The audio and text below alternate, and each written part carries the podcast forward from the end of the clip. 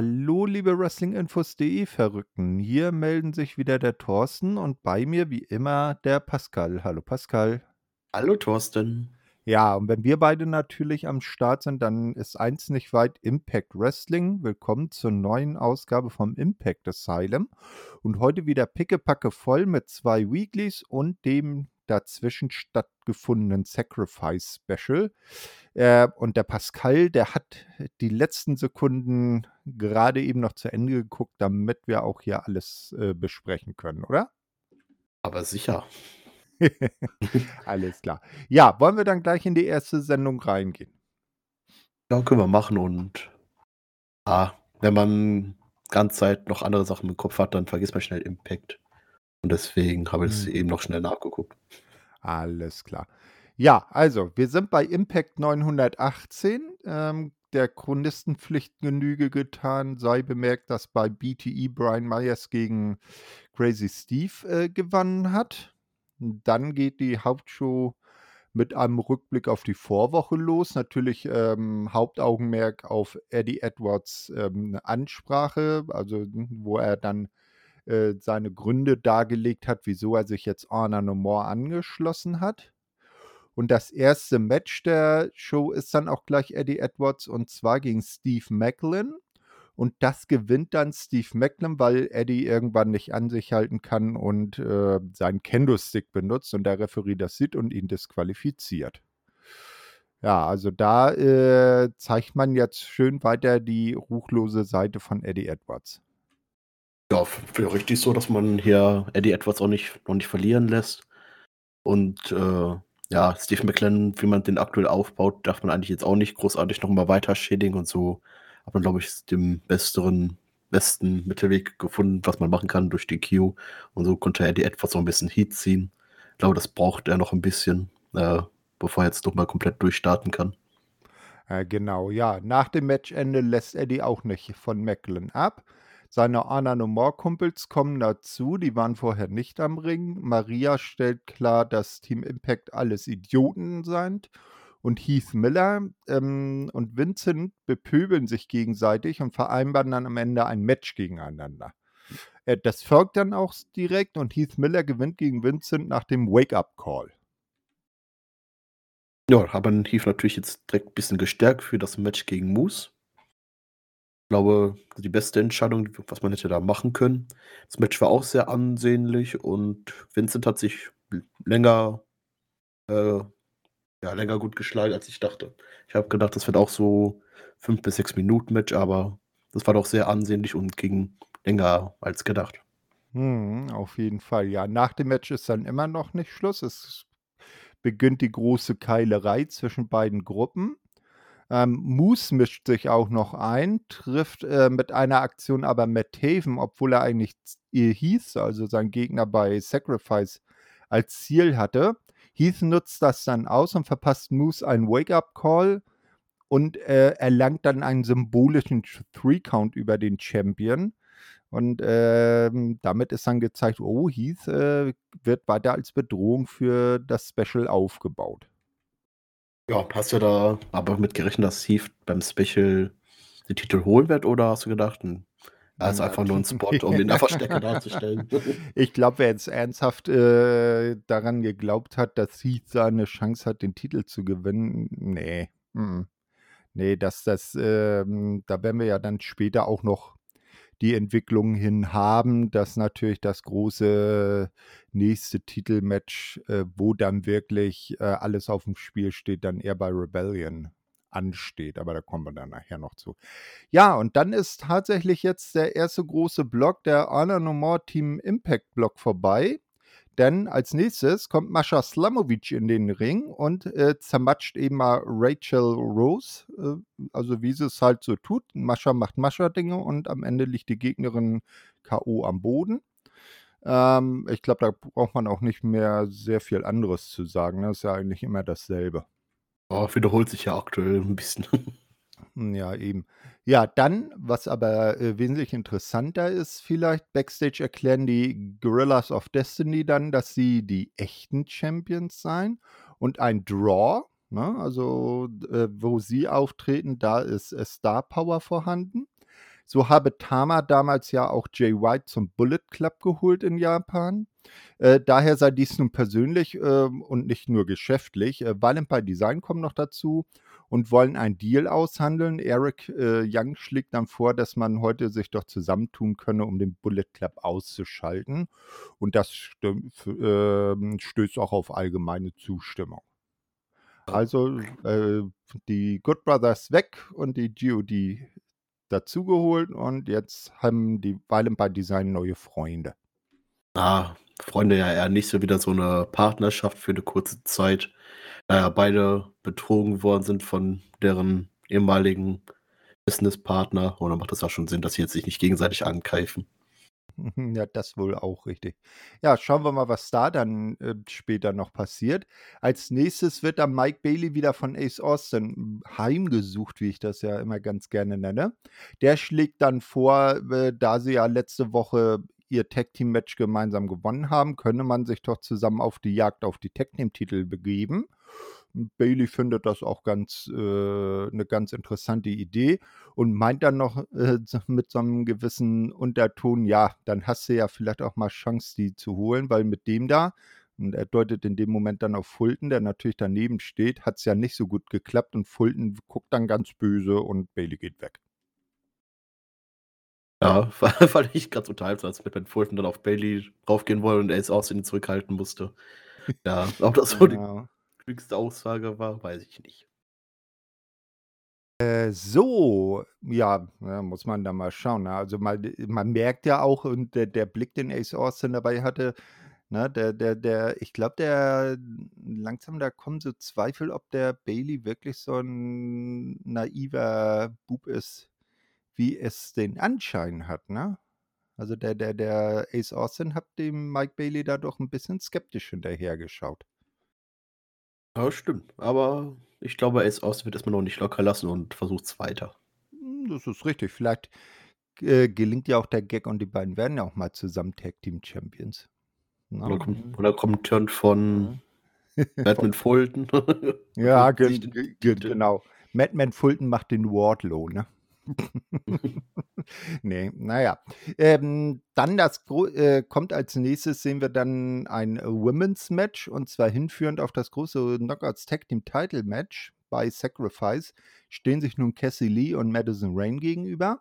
Und Cassie Lee gewinnt das Match dann durch den Inspiral. Bemerkenswert bei dem Match ist, dass ähm, der arme Caleb wurde von äh, Teniel und ähm, Madison draußen auf ein X gestellt. Also das X wurde auf den Boden geklebt und dann wurde gesagt, da stellst du dich jetzt hin und da bewegst du dich nicht weg.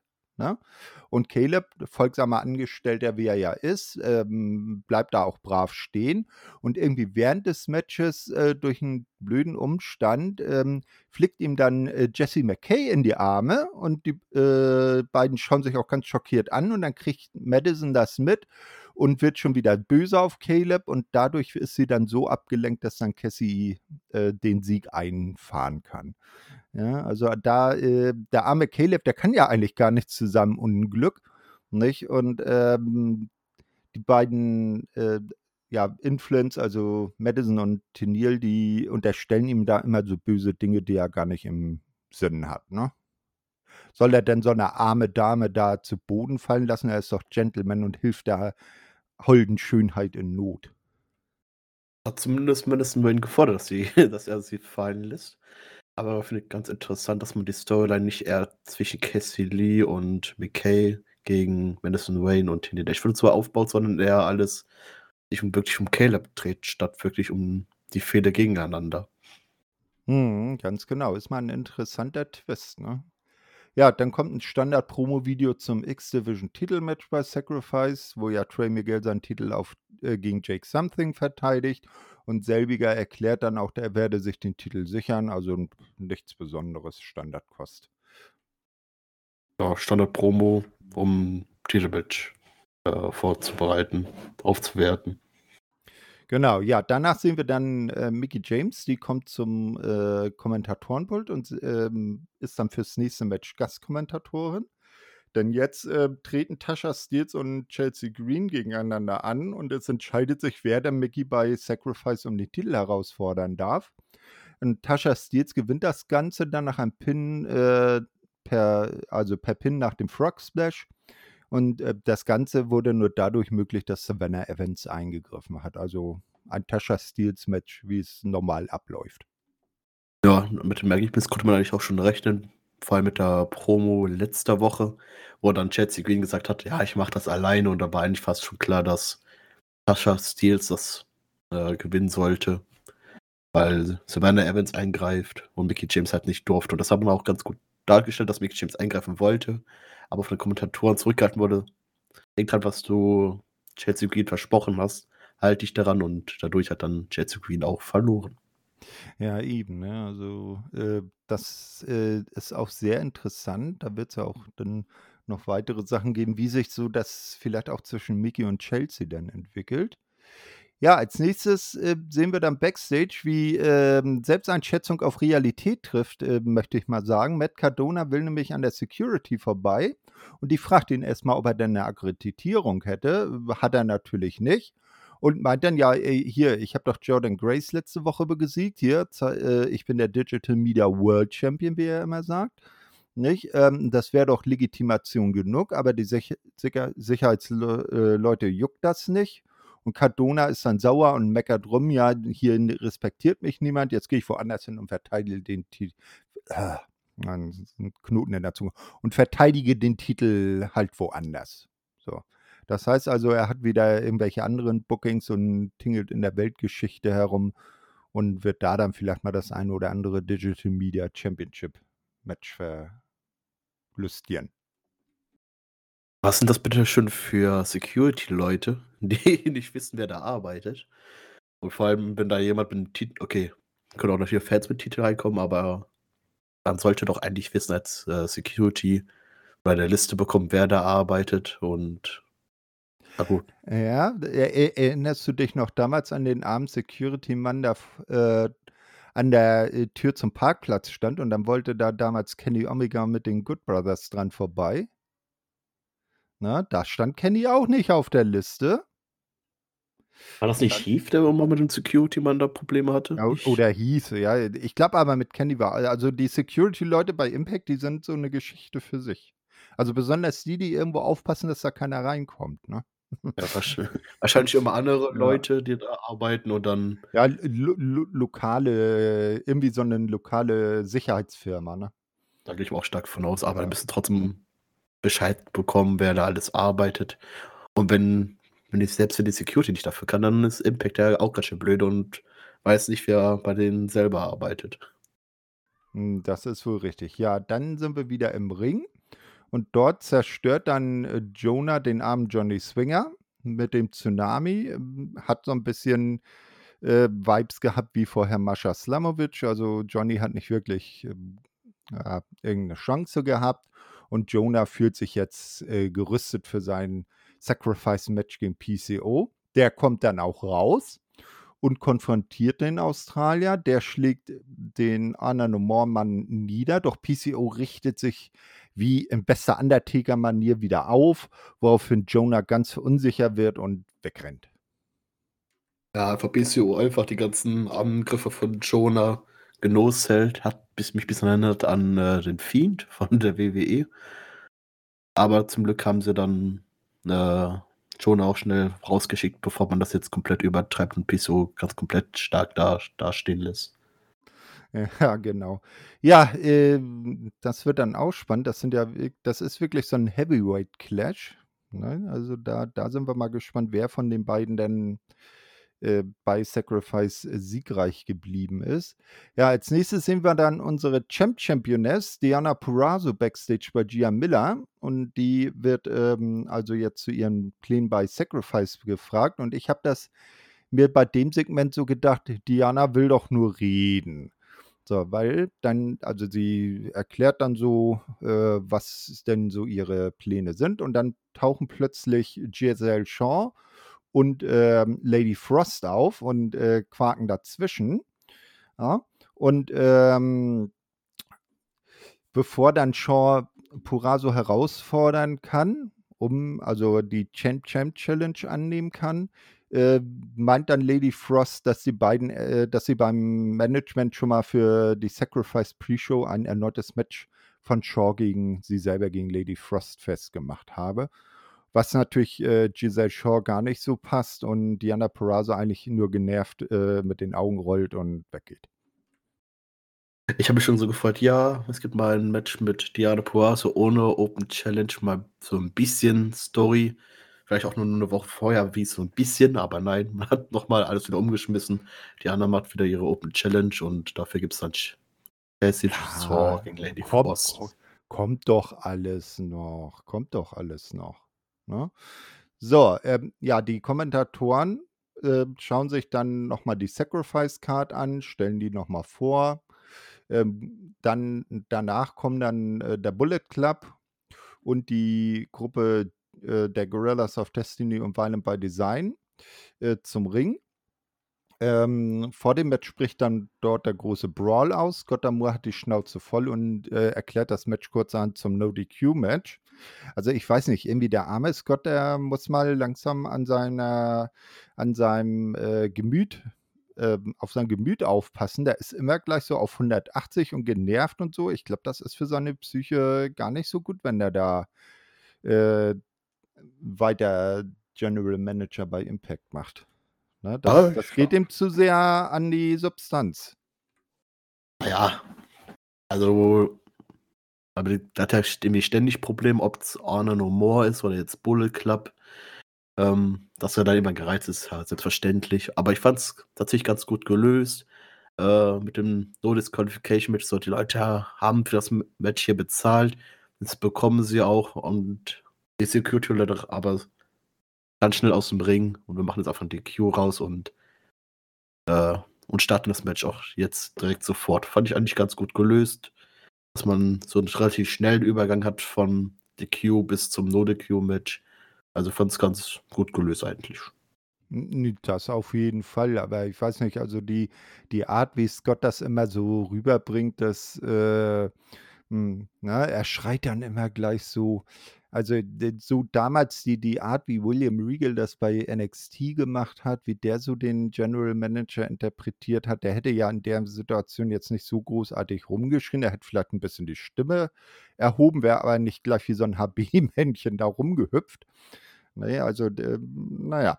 Aber gut, ähm, Scott ist halt Scott und wir lieben ihn dafür. Also jetzt ein No-DQ-Match und das gewinnt dann am Ende der Bullet Club gegen die Gorillas of Destiny und Violent by Design nach dem Blade Runner von Jay White gegen Dina. Äh, dann ist aber auch klar, dass nach dem Match natürlich nicht Schluss ist. Man prügelt sich weiter. Die äh, Gorillas und die Good Brothers äh, brawlen backstage, während Jay und Chris im Ring feiern. Und mit der Szene, dass dann die ähm, Good Brothers ähm, über den Parkplatz flüchten, geht dann auch die Show zu Ende. Und das war das Go Home für Sacrifice. Ja, hat man, finde ich, auch ziemlich gut aufgebaut. Sacrifice. Zumindest was man da aufbauen kann innerhalb von den zwei Wochen, wo die beiden Specials auseinanderlagen.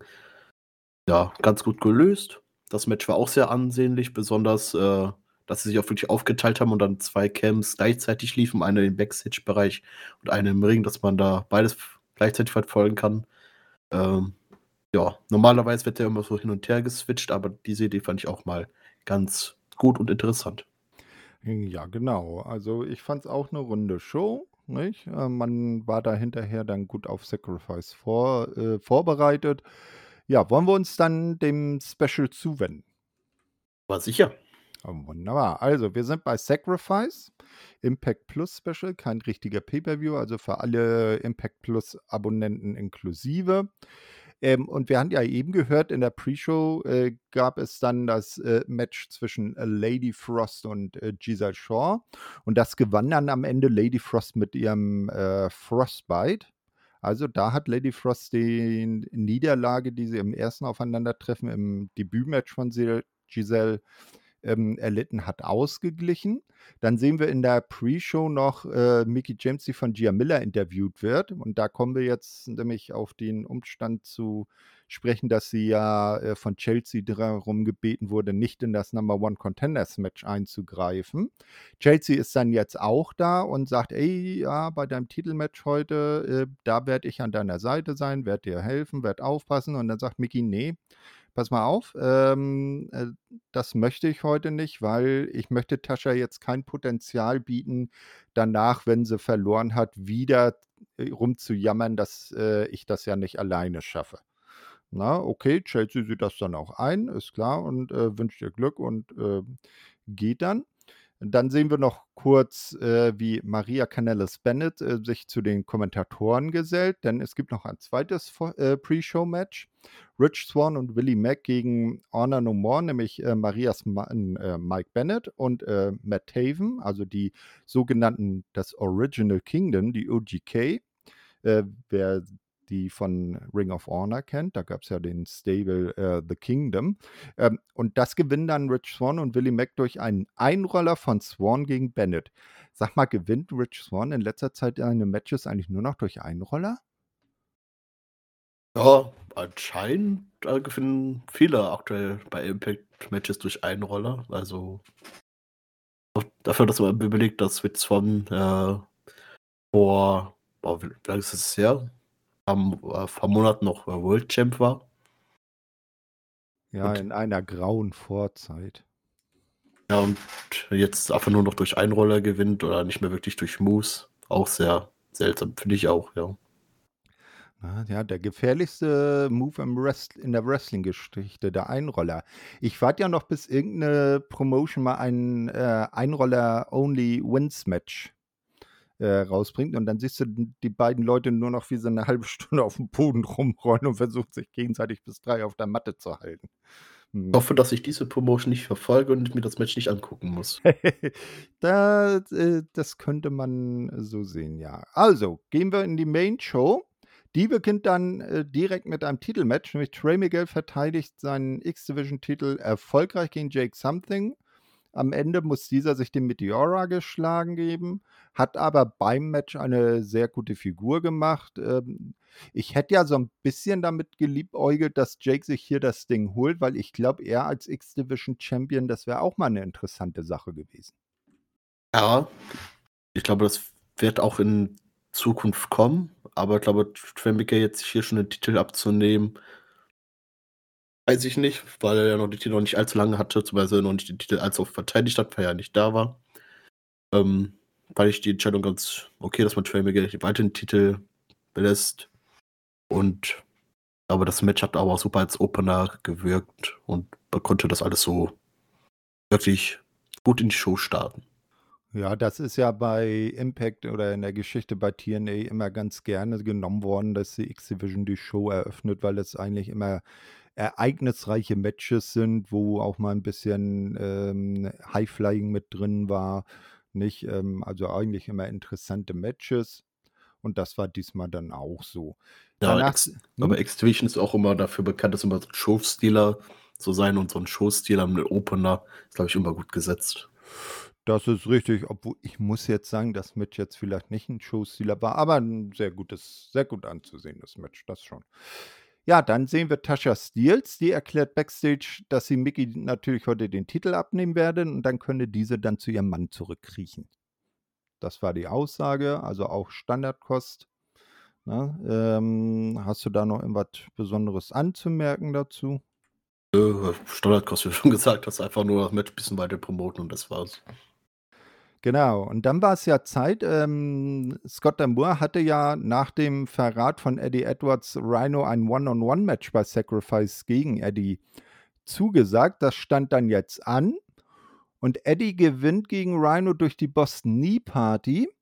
Und äh, das äh, Interessante daran ist, dass Steve Macklin dann zwischenzeitlich zum Ring kam und gegen Rhino, aber nicht für Honor No More eingegriffen hat. Also er hat sich jetzt nicht auch Honor No More angeschlossen, sondern hat sein kaltes, äh, fieses Heel-Herz wieder zurückentdeckt und äh, und dann äh, Rhino betrogen, ist dann wieder abgezogen. Also ist er seinen, ähm, ich sag mal, in Anführungsstrichen Freunden eiskalt in den Rücken gefallen und hat die Niederlage billigend in Kauf genommen.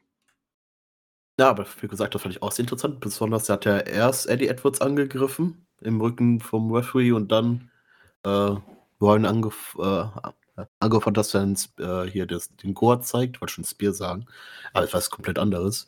Ähm, und dann hat er Ryan auch mit angegriffen und so lagen es mal beide am Boden und so war es ihm eigentlich ziemlich egal, wer das Match gewinnt.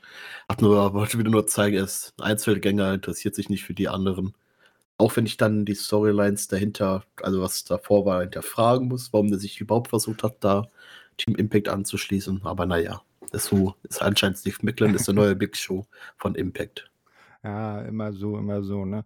Na, vielleicht, weil sie irgendeinen brauchten, dem sie so im Vorfeld dann glaubhaft als, als möglichen Verdächtigen für die ganzen Backstage-Angriffe ähm, aufbauen konnten. Und da hat er ja ganz gut gepasst. Ne? Ich weiß jetzt nicht, ob es da irgendwie einen anderen im Roster gegeben hätte, den man jetzt da so einfach hätte reinwerfen können äh, und dann am Ende sich rausstellt, nee, der war es gar nicht. Das war die ganze Zeit Eddie Edwards, der die Leute backstage attackiert hat. Ja, stimmt allerdings. Vor allem, die Storyline ist ja jetzt eigentlich relativ äh, vorbei. Er hatte sein Match gegen Eddie, Eddie Edwards gehabt, er hat seine Rache bekommen, hat äh, Honor No More auch schon dagegen ausgeteilt und jetzt kann er wieder auf die anderen scheißen und hat einfach nur das bekommen, was er haben wollte. Das ist richtig. Genau. Ja, äh, dann sind wir eben auch backstage und hier bekommt Caleb wieder Ärger, weil er letzte Woche oder bei, genauer gesagt nicht letzte Woche, sondern bei der letzten Weekly ja der strahlende Ritter in äh, Not war und die äh, arme Holde Mike Jesse äh, aufgefangen hat.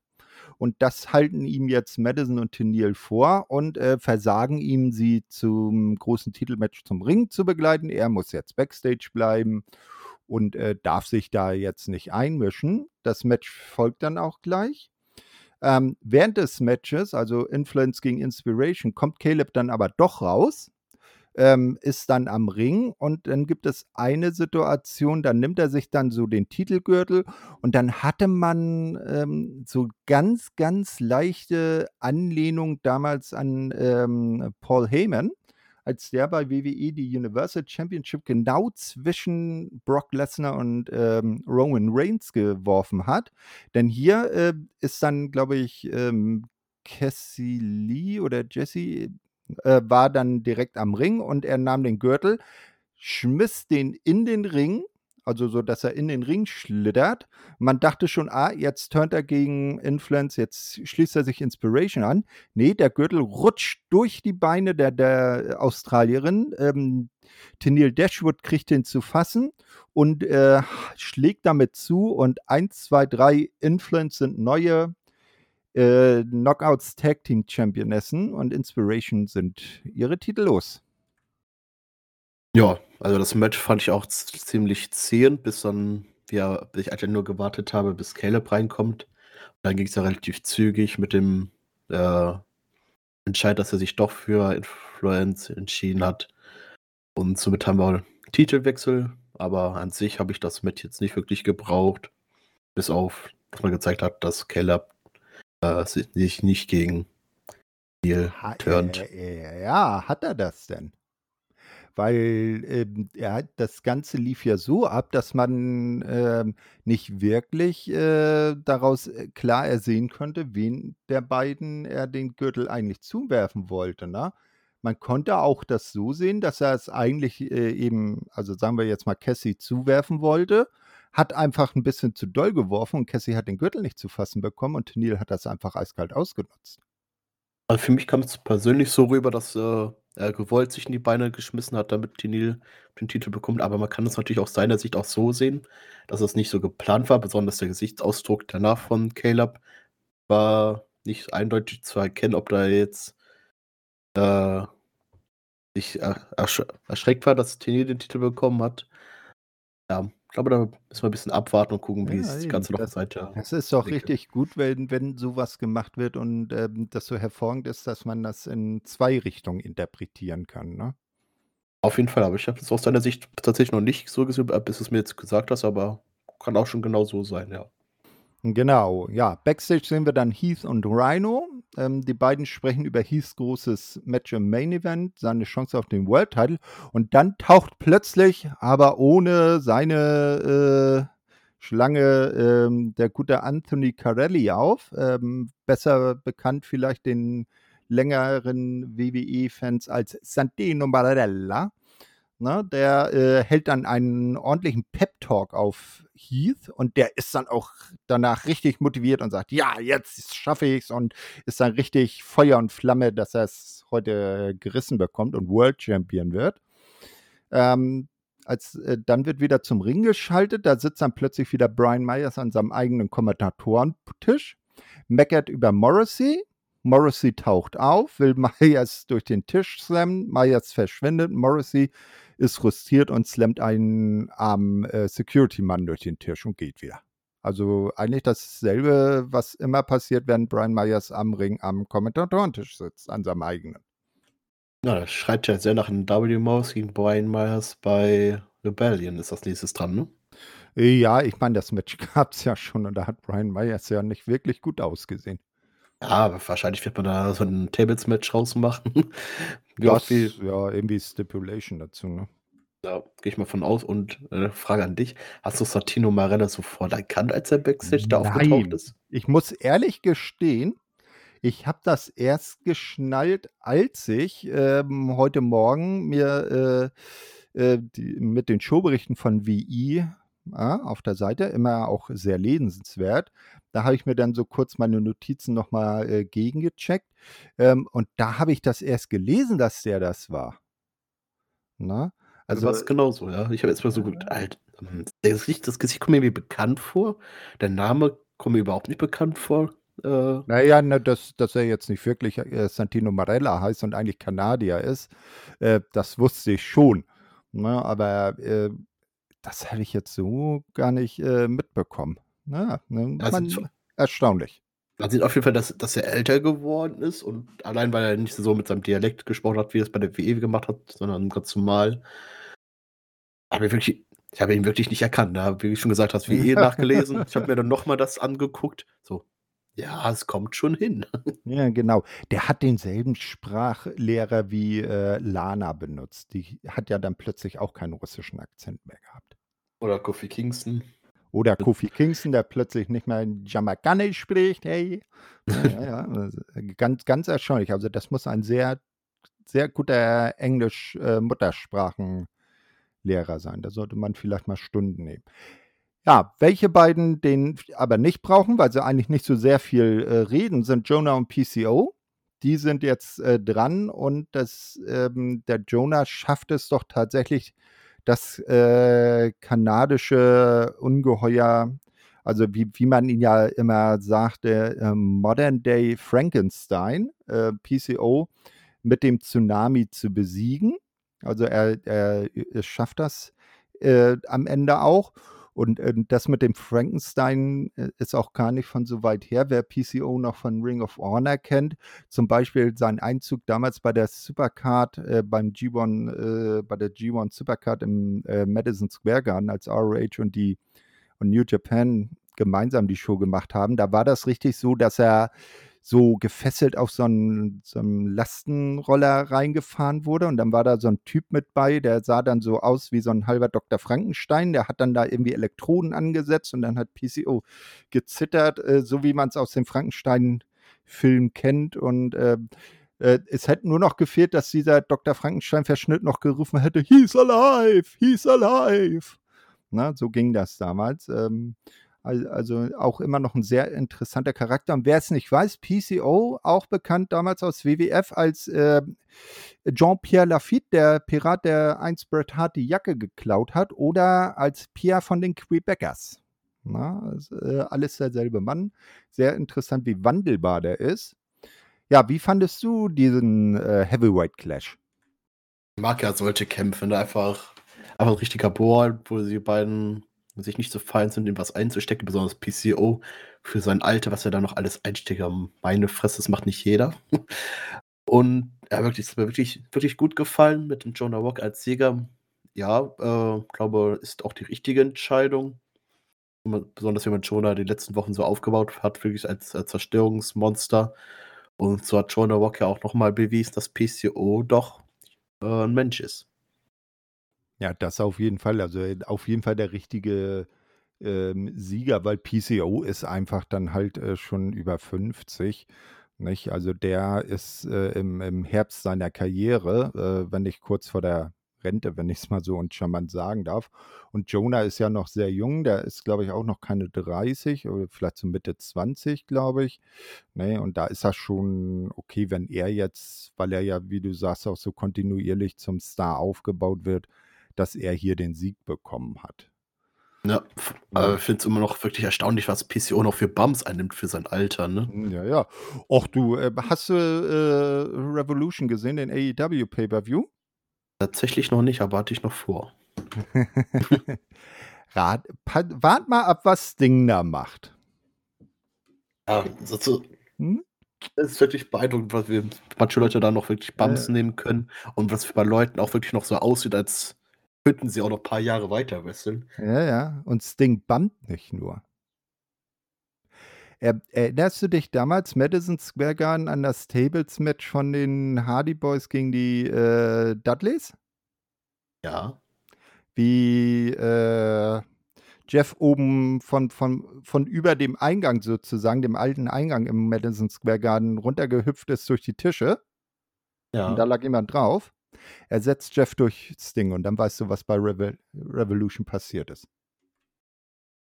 Der uh. ist davon, der ist mit über 60 da oben runtergehüpft und durch die Tische gegangen. Ja, die manche sind doch verrückt, ne? Besonders, weil es von einem Alter sich schneller verletzen kann und ja, ich habe meinen Respekt. Ich würde es mit meinen jungen Jahren selbst dann würde ich es nicht machen. ja, bevor sowas aber hier in Deutschland so durchgeführt wird, da muss, glaube ich, schon einiges passieren. Ja, ja in Deutschland ist ja jemand hier von der Turbinenhalle von, ja, äh, weißt du nochmal?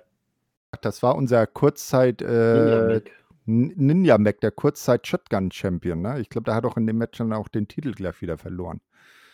Ja, aber er ist einfach auf der Roter gesprungen von auf nur auf drei Leute, keine Tisch oder so zum Polster, einfach nur auf drei Leute, die er fast verfehlt hätte. Ja, Hätte auch gut ins Auge gehen können. Ja, das erinnert einen so an diesen äh, Verkehrsunfall damals bei ECW äh, von New Jacking Mustafa Said. Äh, äh, naja, reden wir lieber über gutes Wrestling. Äh, also äh, nicht mehr über die beiden. Ähm, ich will da dem Herrn äh, Ninja Mac äh, nicht zu nahe treten. Er ist wahrscheinlich auch ein sehr guter Mann, den wir dann auch öfters mal wiedersehen. Ähm, als nächstes sehen wir den, einen jemanden, der viel von einigen als der beste Wrestler der Welt bezeichnet wird, nämlich den guten Jay White. Der spricht jetzt backstage über sein heutiges Match gegen seinen alten Trainer und Mentor Alex Shelley und er warnt diesen davor, dass er jetzt ein anderer sei. Also auch kurzes Statement. Ähm, wir erfahren nichts Neues. Und nochmal ein kurzer Hype auf das Match, das dann auch gleich ansteht. Ja, hm. guter, gute Promo von Jay White und nochmal Alex Shelley nochmal zu sagen. Ich bin jemand anders, brauchst mich jetzt hier nicht wie ein Schüler zu behandeln. Gut gelungen. Hm. Genau, es hätte jetzt noch gefehlt, dass er jetzt das äh, Star Wars Zitat aus Episode 4 bringt von Vader und äh, Obi-Wan, dass er sagt, damals warst du der Meister und ich der Schüler, jetzt bin ich der Meister und du der Schüler. Ho, ho, ho, Nein, hat er nicht. Ja, dann kommt dieses Match und äh, am Ende, nach einem sehr guten Match, muss sich Alex Shelley dann tatsächlich auch den Blade Runner geschlagen äh, geben und Jay White gewinnt. Shelley bietet ihm dann aber auch den Handschlag an und White geht einfach weg und schlägt die Hand aus. Also äh, schlägt nicht ein. Das, wie sagt man eigentlich, dass jemand den Handschlag ausschlägt? Das hört doch auch irgendwie, hört sich auch irgendwie komisch an, ne? Also ja. er geht einfach äh, weg, ohne die Hand zu schütteln. So kann man es, glaube ich, am besten sagen. Ja. Äh, Jay man dir halt schön helig, ne? kein Respekt zollen der anderen. Ja. Und finde auch das Match. Ich hatte ja eben gesagt mit äh, Showstealer für mich war das, äh, das Match der Showstealer des Abends. Ich weiß nicht, wie du es fandst, aber Jay White gegen Alex Shelley. Die haben wirklich 19 Minuten wirklich gutes Wrestling gezeigt und ich war durchgehend unterhalten. Ja, da, jedenfalls. Also das äh, war eindeutig das beste Match des äh, Abends oder der Show. Äh, und man hat eigentlich äh, wirklich gemerkt, dass beide wissen, was sie da tun. Na, ne? also das kann man sich auch gerne nochmal wieder anschauen, das Match. Ja, vor allem als Alex Shelley da mit dem Motor City Machine Guns Film rausgekommen ist, habe ich schon gehofft, dass äh, in Zukunft was kommt und was passiert ist, ja dann sehen. Ja, ja, ich meine, er muss mit dem Theme rauskommen, weil das das einzige Theme ist, das er bei Impact je benutzt hat. Ja gut, man kann auch eine andere Musik raussuchen, ne? Äh, hat man bei Chris Seven ja auch gemacht. Nö, der kommt auch mit dem gleichen raus. Ich glaube, der kommt mittlerweile mit einem anderen Film raus. Naja, na, wir, aber dein, deine Vermutung sollte sich dann ja später noch als wahr erweisen. So, jetzt kommt der Damenblock, ne? also der Singles-Damenblock. Denn Diana Purrazzo erscheint im Ring und ähm, ruft ihre Champ Champ Challenge raus, äh, aus. So, und wir haben ja äh, früher ähm, gehört, dass äh, Chelsea Green ja nichts zu tun hat, weil sie soll ja Mickey nicht zum Ring begleiten. Und dann denkt sich Chelsea, ach, dann hole ich mir mal so eben easy peasy ein ROH Women's Title Match und äh, fordert hier halt Diana Rouse, äh, Rouse, äh, raus. Ah, liegt auf der Zunge.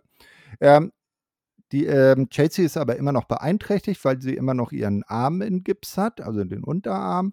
Und das nutzt dann am Ende Diana auch aus ähm, und äh, zwingt sie in den Fujiwara Armbar und äh, Chelsea muss aufgeben. Purazo letzt nach, dem, nach der Aufgabe aber nicht auf, äh, ab. Und Mickey James, die zuvor noch äh, zum Ring kam und sich ähm, ans, äh, nee, Nee, ach Quatsch, das war ja bei dem anderen Match. Nee, hier kam sie dann raus ähm, und machte den Save und Purazo verkrümelte sich. Und dann sah man, wie so Mickey James und so zwei, drei Referees so um Chelsea rumknieten und äh, ganz besorgt äh, schauten, was denn da wäre. Ja, willst du zuerst mal was zum Match Diana Purazo gegen Chelsea Green sagen? Ja, wie ich schon mal aber erwähnt habe mit Open Challenges, man ist dann vielleicht ein bisschen enttäuschter, wenn dann jemand anders rauskommt, äh, jemand, äh, jemand aus dem Roster rauskommt, so wollte ich sagen. Aber mit Chelsea Green hätte man auch gut rechnen können. Aber hatte sie da wirklich schon den Gips an oder hatte sie die Gips nicht erst äh, eine kommenden Schuhe angehabt? Ich bin mir da nicht so sicher, dass man. Ja, irgendwie hat sie in letzter Zeit so oft einen Gips an, da kann man sich da mal vertun. Ja, ich meine, das hat sie keinen Gips mehr angehabt, weil es ja alles verheilt ist und glaube, dann hat sie es dann in kommender Woche einfach den Gips für angehabt, um das jetzt ja. bis ans Zelt zu können, wegen der alten Verletzung. Vielleicht, genau, vielleicht hat sie den noch irgendwo in der Ecke liegen gehabt, so wie einst Owen Hart, der den ja nach Bedarf immer ab und abziehen konnte und damit zuhören konnte und so. Ja, äh, ihr kanadischer Landsmann, ja. Nee, äh, wolltest du noch was zu Ende ausführen? Entschuldigung, ich habe dich unterbrochen. Aber ansonsten war das Match auch ja, ansehnlich, war okay, aber nichts Besonderes. Aber wirklich das Beste war daran, dass äh, Diana Purrazzo nochmal noch mal auf Chelsea Greens Verletzung angespielt hat, mit, mit dem Finisher passend dazu. Äh, dass das nochmal da nochmal die Verletzung hervorgehoben hat. Das Beste war an dem Match ist eigentlich, was danach passiert ist. Genau, denn wir wissen ja, Heels sind manchmal auch smart. So auch in diesem Fall Tasha Steels. Die hat natürlich mitbekommen, was passiert ist und dass äh, Mickey James ähm, sich um ihre Freundin kümmert. Und dann kommen Tasha Steels und Savannah Evans, marschieren äh, zu Tashas Entrance in den Ring. Denn jetzt umgehend nach dem ROH Women's Championship Match soll das äh, Match um die Knockouts Championship folgen. Ähm, und da hat natürlich Trish, ähm, ähm, Trish sage ich schon, Entschuldigung, äh, Tascha Steels schon äh, richtig äh, spekuliert. Mickey ist äh, zu sehr von Chelseas äh, Schicksal abgelenkt und am Ende gewinnt Tascha Steels durch den Cutter und krönt sich zur neuen Knockouts Championess. Chelsea kann nicht eingreifen, weil sie ja verletzt ist. Und so äh, endet das Match, wie, es halt endet, äh, durch einen Eingriff von Savannah Evans, die natürlich dann Mickey ablenkt, sodass Tascha ihren Cutter durchziehen kann. Neuer Champion. Also ich fand es komplett klug gelöst, vor allem Mickey James sich dann noch um Chelsea Queen am kümmern und in dem Moment geht die Musik von Tasha Steels los. Sie macht dann bereit für das Match und Mick James guckt auf nur verdutzt so, was? Kommt äh, das Match jetzt schon? Kommt sie einfach raus? Ich glaube, sie dachte, glaube, das Match war anges irgendwie ange vorher angesetzt an einer anderen Stelle, vielleicht nach dem Impact World äh, Titelmatch. Nee, äh, vielleicht eher, dass er zuerst die Tag Team Titel kämen und dann so der Women's Title in, im, im äh, Co-Main Event. Ja, wahrscheinlich so. Und dann tatsächlich jetzt auch schnell rauskommen, wenn ich aber hier mit das direkt schon mal jetzt machen. Wirklich grandios gelöst. Mickey James hat auch ein bisschen abwesend in dem Match gewirkt. Gut gebuckt und so konnte man Mickey James auch glaubwürdig dann Tasha Steels abgeben lassen. Ja, äh, das hat so ein bisschen, klein bisschen Vibes gehabt von so einem äh, Cash-In von einem Money in the Bank Koffer, ne?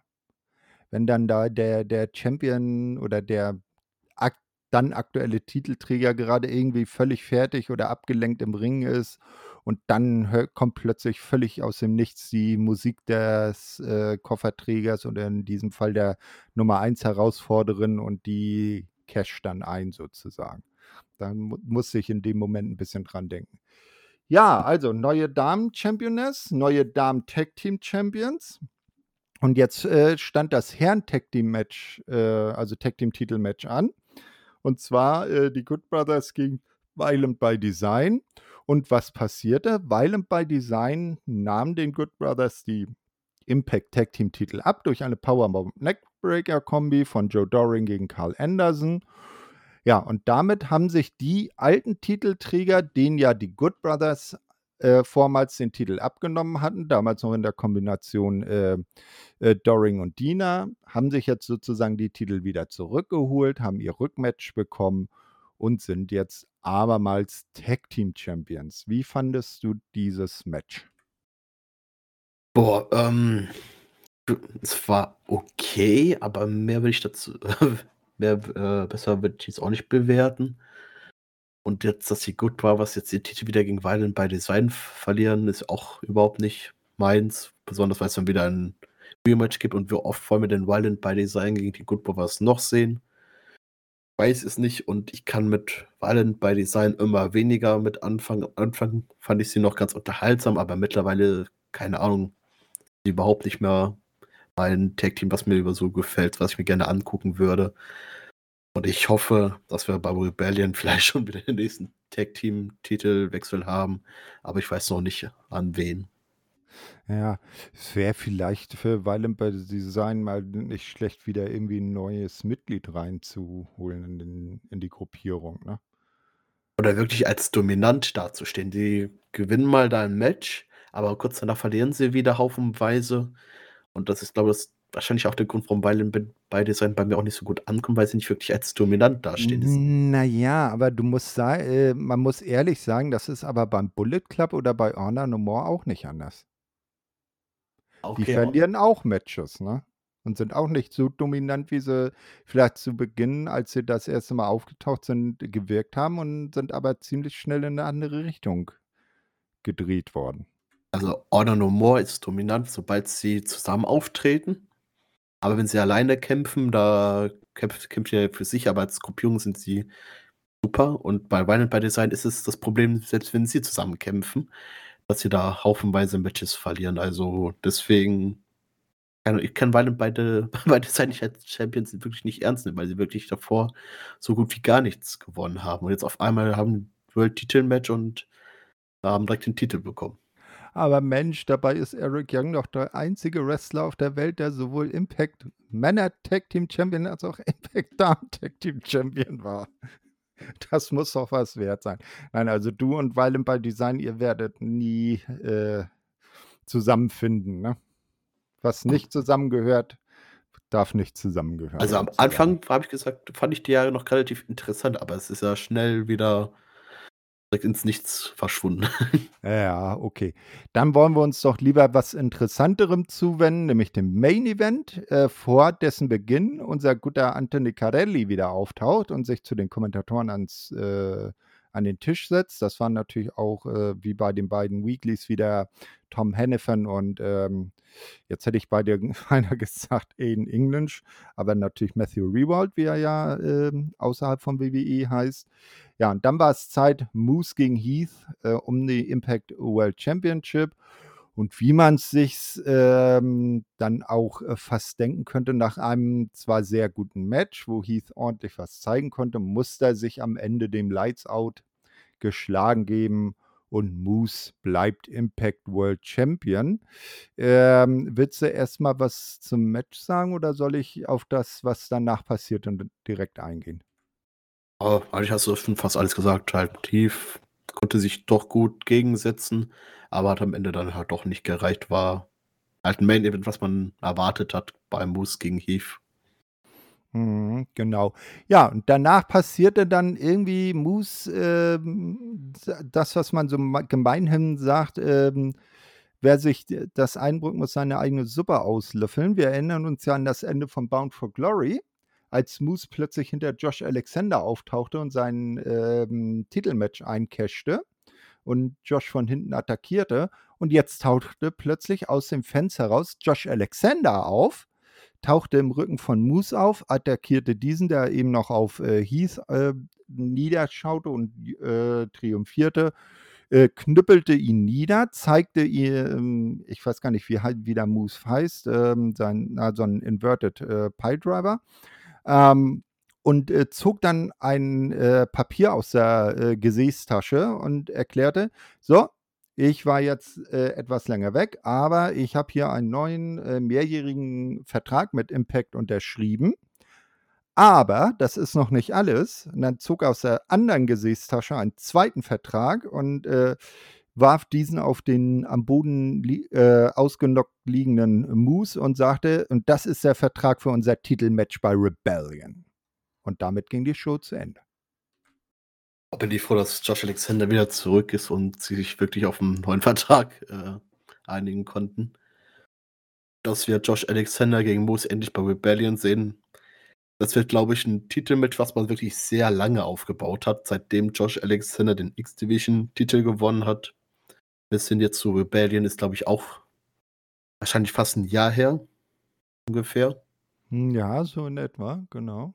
Also wirklich ein Match, was man wirklich lange aufgebaut hat und da freue ich mich wirklich drauf, bei Rebellion mal wieder ein Match zu sehen, was wirklich auch Geschichte dahinter hat. Und das ist auch 'n endlich so ein Match, wo du dann auch glaubhaft, äh, überlegen kannst, ob Moose da nicht vielleicht seinen Titel auch droppen könnte, ne? Dass er den da verliert. Ja, besonders weil Moose ja auch schon einige Titelmatches davor hatte jetzt, keine Ahnung aber der den Titel hat er jetzt auch schon fast ein halbes Jahr lang, würde ich fast behaupten. Hm, ja, na, seit Bound for Glory eben, ne? Ja, müsste jetzt so ein halbes Jahr sein. Seit Oktober? Ja, nicht ganz ein halbes Jahr. Ja, fast. Aber äh, bei also bei Rebellion wird es dann ein halbes Jahr sein. Ja, und dann hat er einige Titelmatches schon gehabt. Man hat einen guten Run von Moose gehabt und so konnte kann man ihn auch, glaube ich ihn auch mit gutem Gewissen auch den Titel, äh, abgeben lassen. Ja, genau. Ja, das war also Sacrifice, auch wieder ein sehr durchweg sehr, äh, schönes Special, wobei ich mich da doch sehr, ähm, überrascht gezeigt habe, ähm, davon, dass doch, äh, von vier Titelmatches oder nee, von fünf Titelmatches in dreien sogar ein Titel gewechselt hat, was ja bei diesen kleineren Specials äh, eher nicht so der Fall ist. Wobei allerdings auch selten in einer Show alle Titel auf dem Spiel stehen, ne? Ja, standen wirklich alle Titel auf dem Spiel und man hat wirklich auch Titelwechsel. Das hat mich auch tatsächlich sehr überrascht. Aber auch in den Matches, wo sich, wo das auch glaubwürdig ist, dass man da den Titel wechselt und Sinn gemacht hat. Hm, genau, ja. Ist auch Violent by Design. ja, also für dich wäre es dann glaubhafter gewesen, hätte man im Opener Jake Something die X-Division Championship gegeben und die Good Brothers hätten ihre Tag-Team-Titel behalten. Das wäre für dich das rundere Bild gewesen. Auf jeden Fall. Hätte man so machen können. Alles klar. Ja, das war also Sacrifice. Und jetzt äh, steht uns noch bevor die äh, erste Weekly nach Sacrifice, die Nummer 919. Wollen wir uns reinstürzen? Aber sehr gerne. Alles klar. So, BTE-Match äh, war Jordan Grace gegen Havoc. Jordan gewinnt durch äh, Referee Stoppage, weil Havoc im Sleeper holt das Bewusstsein verliert. Das nur so am Rande. Die Hauptshow wird dann von Josh Alexander eröffnet. Der spricht äh, darüber, dass er nun endlich wieder zu Hause ist, na, also bei Impact, nicht? Er habe lang genug äh, zu Hause, äh, bei sich zu Hause auf dem Sofa gesessen und sein Sohn hatte ihn, hätte ihn gefragt, äh, wann er denn endlich seinen World Title von Moose zurückholt. Und jetzt habe er diesen Vertrag unterschrieben und dann taucht plötzlich Arna Nomor auf, Eddie Edwards, der ja jetzt, wie man das in den Shows darstellt, der Anführer von Honor No More ist, textet dann Alexander zu und jammert darum, dass Alexander doch alles in den Allerwertesten geschoben bekäme und er Eddie wieder unten gehalten würde und äh, bringt dann auch noch Josh äh, Sohn ins Gespräch und dann wird Josh plötzlich ganz ernst und sagt, wenn du jetzt noch einmal meinen Sohn erwähnst, dann passiert hier aber was.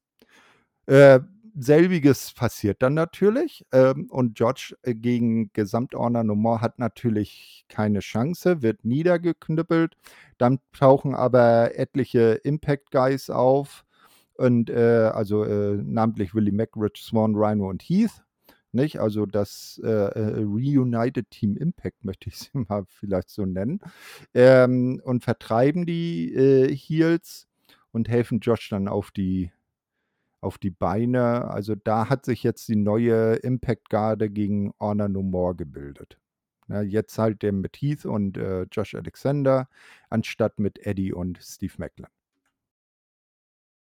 Ja, äh, Josh Alexander gegen Eddie Edwards wird wahrscheinlich dann auch äh, eine Fehde werden nach Rebellion. Ich mal stark von aus um den Titel.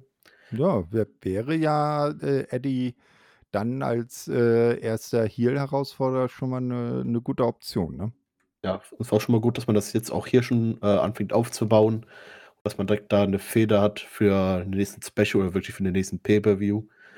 Äh, je nachdem, wie man das machen will. Wirklich gut gelöst. Also Josh Alexander gegen Eddie Edwards. Wirklich ein Traummatch vor allem die Promo schon gegeneinander ist schon, verspricht schon viel und wenn man das wirklich aufbaut, kriegen wir wahrscheinlich noch mehr davon. Und die Aussage von Josh Alexander, ja, du hattest doch, als ich weg war, man deine Titelchance gegen Moose, ich, auch schon gehabt, hat es nicht hinbekommen. Also was bist du hier am Rumheulen? Ja, wirklich gute mhm. Promo. Ja. Und am Ende ist ja noch Scott D'Amore mit rausgekommen, hat ja nochmal ja, zwei weitere Matches angesetzt. genau, unser HB-Männchen war wieder da, hat wieder HB-Männchen-Dinge gemacht und am Ende äh, dann Eddie gegen Rich Swan für den Main Event festgesetzt und Willie Mack gegen Kenny King jetzt sofort als, ne, als direkt auf dieses Segment folgendes Match. Und bei diesem Match, und das ist jetzt eben das, was ich, äh, ach ja, und natürlich Honor No More und die Impact Guys sind äh, für die gesamte Show von der, also die Aktiven von der, für die gesamte Show von, vom Ringverband, nicht nur für die beiden Matches, sondern für die gesamte Show ja, äh, und äh, was passiert? Äh, deine The These wurde bewahrheitet, wenn ein Honor Normal Mitglied auf sich allein gestellt ist, verliert es. Willie Mack schlicht Candy King durch den Frog Splash und damit eine Niederlage für Honor No More. Ja, aber ich finde es auch interessant, dass man jetzt Honor No More auch nicht alles gewinnen lässt. Also auch Impact nicht alles gewinnen lässt, sondern alles wirklich relativ ausgeglichen ist, dass die dass die Fraktionen, die aktuell gegeneinander antreten, wirklich äh, ausgeglichene Matches gewinnt. Und ich glaube, das wird dann irgendwann nochmal zum Tag-Team-Match hinauslaufen, bis dann die Storyline wirklich bis zu Ende erzählt ist und dann jeder dann seine eigenen Wege geht. Mhm. Und jetzt William Mack mal wieder einen Singles-Sieg zu geben, ist, glaube ich, auch mal nicht die falsche Entscheidung. Weil William Mack, glaube ich, auch seit Ewigkeiten einmal nicht mehr im Singles-Match Matches unterwegs war und wenn er da drin war, nicht unbedingt siegreich daraus gekommen ist. Nö, das, das hat ihm ganz gut getan, dass er da mal wieder einen Sieg einfahren durfte. Und wer weiß, wie lang Kenny King jetzt bei Impact unterwegs ist. Na, da muss man dann ja auch schauen, wie das da mit äh, Ring of Honor jetzt unter der Ägide von Tony Khan weitergeht ab April. Ob dann die meisten da wieder hingehen oder ähm, je nachdem, wie, äh, wie das dann vertraglich da zu sehen ist, weil ROH hatte ja zum Jahreswechsel, wo sie in die Pause gegangen sind, alle Talents äh, erstmal aus ihren Verträgen entlassen. Und da muss man halt schauen, wie viele davon dann zurückkommen. Na? Ne? Ja, ähm, wie gesagt, also das Match äh, war dann vorbei. Äh, Backstage, ähm, der gute Scott war noch gar nicht äh, von seinem Announcement wieder äh, bei seinem Büro, wird, die, wird er von Moose abgepasst. Und Moose zeigt doch, sich doch sehr unzufrieden darüber, dass er jetzt doch gegen Josh Alexander antreten solle. Und ähm, Scott sagt, äh, hier, pass mal auf, da hast du den Vertrag, äh, den Josh schon unterschrieben hat. Hier, lass den mal von deinen Anwälten überprüfen. Ne? Hast jetzt eine Woche Zeit, äh, den zu unterschreiben. Ach ja, und Moose, äh, wenn du den dann nächste Woche nicht unterschrieben hast, äh, dann bist du dann titellos. Tschüss. Und dann geht Scott weg. Und Moose äh, steht da wie ein belämmert. Ich finde es auch ganz äh, interessant, was man auch mit Scott Damour macht, dass man ihn auch da jetzt, äh, dass das Management ihn so hintergangen hat, dass man Josh Alexander einfach so den Titelchance gegeben hat, obwohl Scott Damour das nicht, eigentlich nicht wollte. Ähm, ja, da bin ich auch mal sehr entspannt, ob der Moors da wirklich eine Entwicklung vielleicht macht, vielleicht auch Bereich dann als Ziel. Aber da bin ich noch mir ziemlich unschlüssig oder ob da einfach nur ein bisschen angepisst ist auf Josh und dann gut ist. Da bin ich mal sehr gespannt. Hm, ja, Heel kann er ja auch, muss man sagen. Also damals, wie er 2004 mit Team Canada als Manager von Team Canada zu TNA kam, da war er auch heelisch unterwegs. Also das, das kann er auch ganz gut. Ja, als nächstes sehen wir dann ein äh, Match, ähm, wer denn Trey Miguel bei Rebellion herausfordern darf um die X-Division Championship. Trey Miguel sitzt dann auch bei den Kommentatoren am Tisch und schaut sich das an. Also ein smarter Champ, der äh, Gegner-Scouting macht, ne? also hier äh, die Gegner beobachtet. Und in diesem besagten Match stehen dann Crazy Steve, John Skyler und Ace Austin. Und äh, Trey erklärt auch während des Matches halt, ja, also John Skyler und Ace Austin habe ich ja schon besiegt, aber Crazy Steve, das ist so eine unsichere Kiste.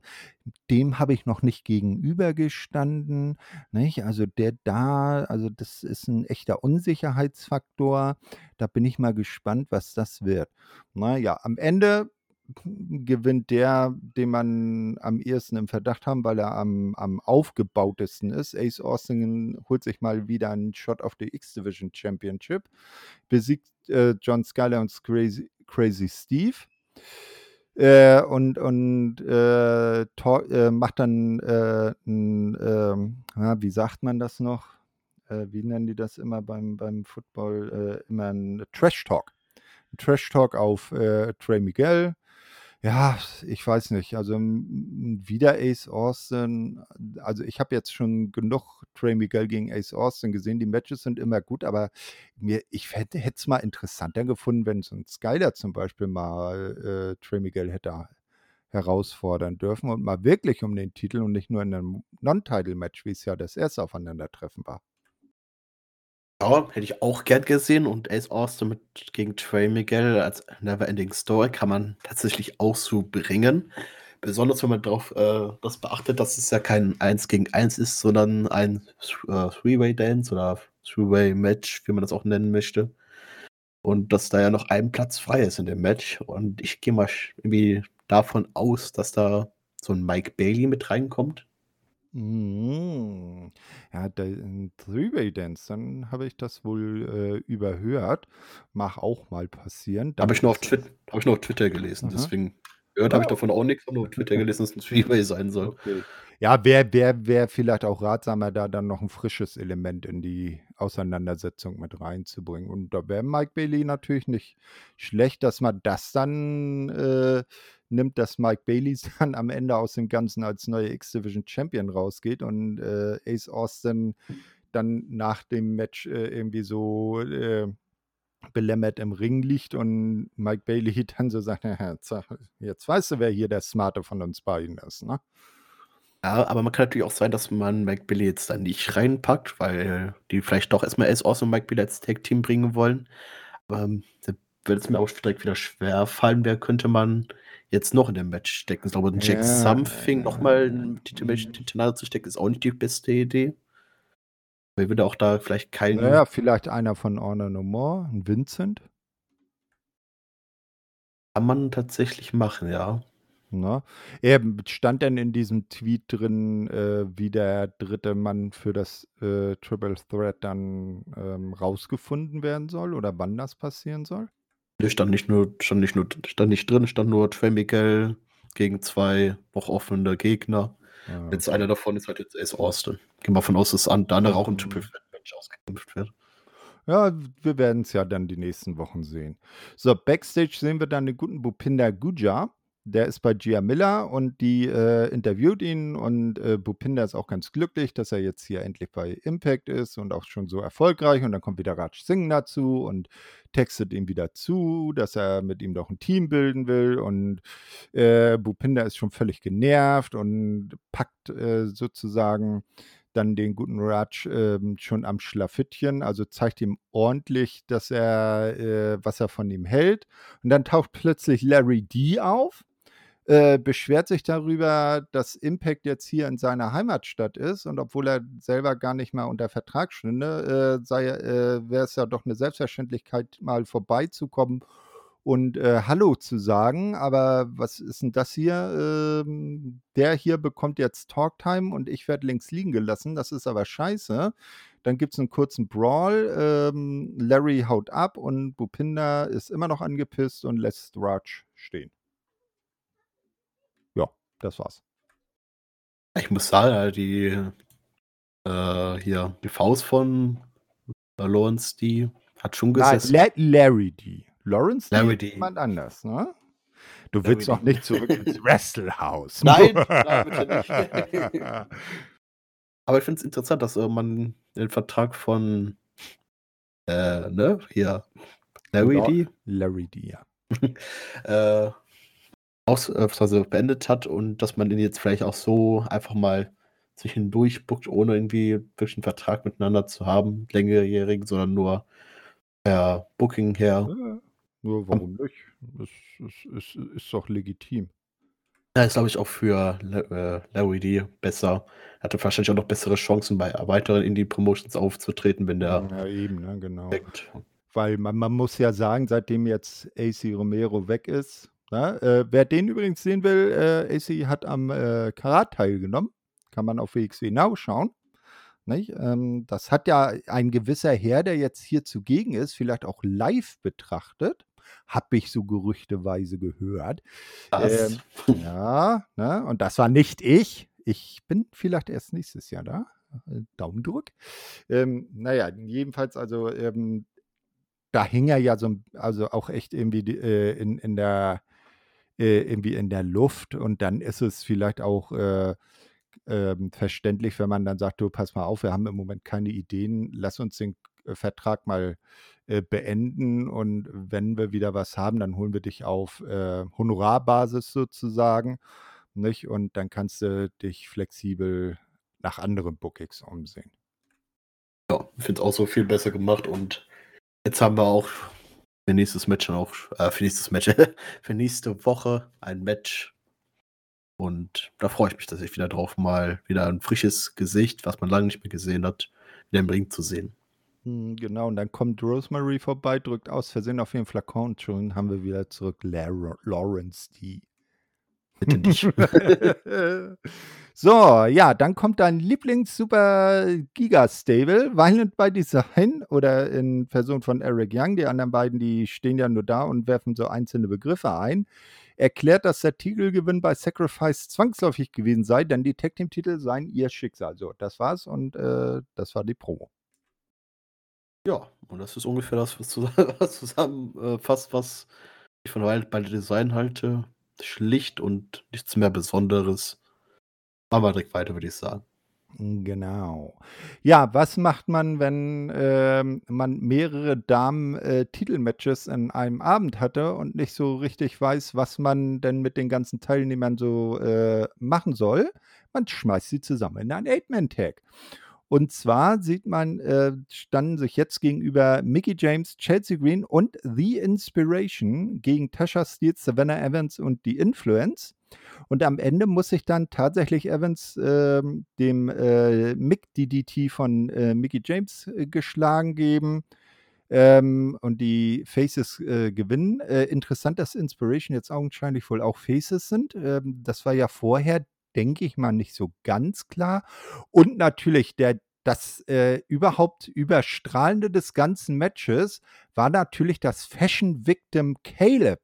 Hast du gesehen, was Caleb für eine geile äh, Bauchtasche hatte? Ja, ein Women's Tag Team Titel Bauchtasche. Genau, also der Mann weiß, was äh, stylisch ist, ne? Auf jeden Fall, aber ich fand es auch mal ganz interessant, die ganzen Frauen in ein Match zu stecken. Das war wirklich eigentlich, wenn man sich jetzt so die Teilnehmer anguckt, wirklich hochklassige Wrestlerin dabei. Und Savannah Evans war auch da. Ähm, die war, glaube ich, auch wirklich einfach nur darum, einfach den Pin einzustecken, damit man keinen großartig schadet.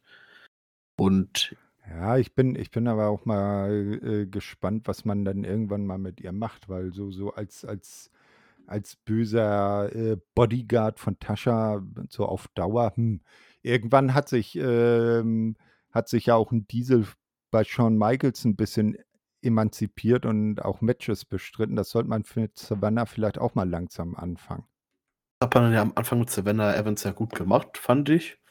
Hat sie ja mal ihre Matches als Poison oder als Pick Your Poison, äh, gehabt und sah auch nicht schlecht aus in den Matches und mittlerweile macht sie ja fast gar nix mehr, außer bei Tasha Steelz rumzustehen und böse zu gucken. Also so 'n Omos in klein und, äh, In in talentierter. ja, in klein und gut, ne? Ähm, ja, also ich würde Savannah Evans vielleicht auch in der Zukunft, äh um den Knockout-Titel sehen, aber dafür müsste ich erst mal von Tasha Steelz trennen. Und ich glaube, solange Tasha Steelz noch den Titel hat, wird Savannah Evans auch noch bei Tasha Steelz bleiben. Ja, auf jeden Fall. Also Tascha, die dürfen sie jetzt nicht gleich wieder den Titel wegnehmen, nicht? Ähm, ich bin auch mal gespannt, wie sie das rüberbringen wird. Also, ich kann mir auch gut vorstellen, dass sie 'n glaubhafter Heel-Champion sei sein wird, nicht? Also, äh, sie hat ja schon Smartness bewiesen, allein wie sie dann letzten Endes den Titel gewonnen hat, dass sie halt diese äh, die, ähm, Abgelenktheit von Mickie James ob der verletzten Chelsea Green ausgenutzt hat. Und dann sind wir jetzt mal gespannt. Ich bin zum Beispiel gespannt, wer dann so die ersten Herausfordererinnen sein werden, die ihr gegenüberstehen und auch vielleicht die ersten, die so glaubhaft, äh, sind. Weil wenn da jetzt zum Beispiel so 'ne Lady Frost um die Ecke kommt, da glaube ich nicht, dass die dann da irgendwie großartig 'ne Chance hätte, ihr den Titel abzunehmen. Aber vielleicht zum Beispiel irgendwann halt äh, 'ne Chelsea Green. Ne, die war ja auch selber schon mal damals unter dem Namen Laurel Finesse, äh, Knockouts-Champion. Also, äh, das könnte auch was werden. Ja, was auch sehr interessant war, äh, äh, was ich so fand, dass Mickie James und Chelsea Green ja ungefähr die gleiche Gier anhatten. Mhm. Und und ich befürchte, dass Chelsea Green vielleicht nicht so, wie wir erst gedacht haben, Richtung Heel-Turn geht, sondern erst mal doch bisschen mit Mickie James am Team sind und vielleicht auch Richtung Tag-Team-Titel gehen. Das wäre zum Beispiel ja, die beiden zum Beispiel als nächste Herausforderin dann für Influence, ne? Das könnte ja sein. Ja, äh, ja, Chelseas Mann ist ja jetzt erst mal weg. Der will ja seinen Titel jetzt erst mal irgendwo außerhalb von Impact, äh, verteidigen. Und, äh, da ist ja hat er ja so 'n kleinen Heel-Stable um sich versammelt, äh, mit Brian Myers zusammen, mit dem er ja im realen Leben auch, äh, befreundet ist und zum Beispiel 'n Podcast über, äh, so Actionfigures macht. Und da ist Chelsea ja auch immer als als in Anführungsstrichen Valet mit bei. Äh, also, da spielt sie schon 'ne Heel-Rolle, aber hier bei Impact, da belässt man sie dann noch auf der Face-Seite. Finde ich auch okay. Man muss jetzt nicht, äh, unbedingt, äh, wenn jetzt, äh, der eine, äh, Heel turnt, dann unbedingt auch gleich den, äh, Ehepartner turnen. Hat man ja zum Beispiel bei Eddie und Alicia auch nicht gemacht, ne? Da hat Eddie ja zu Alicia gesagt so: „Äh, mir egal, das ist jetzt meine neue Familie.“ Da muss ich auch Impact sehr loben, sobald da einer Heel turnt, dass man nicht direkt die ganze Familie mit turnen muss.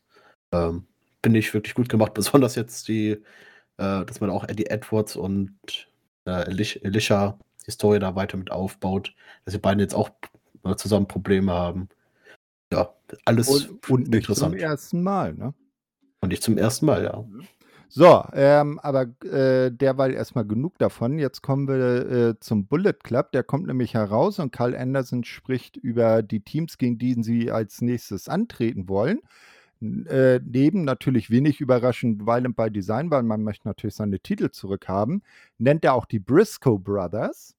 Und diesen werde man dann beim, äh, Multiverse of Matches Event am, äh, Mania w äh, gegenüberstehen oder in der Mania-Woche in Texas.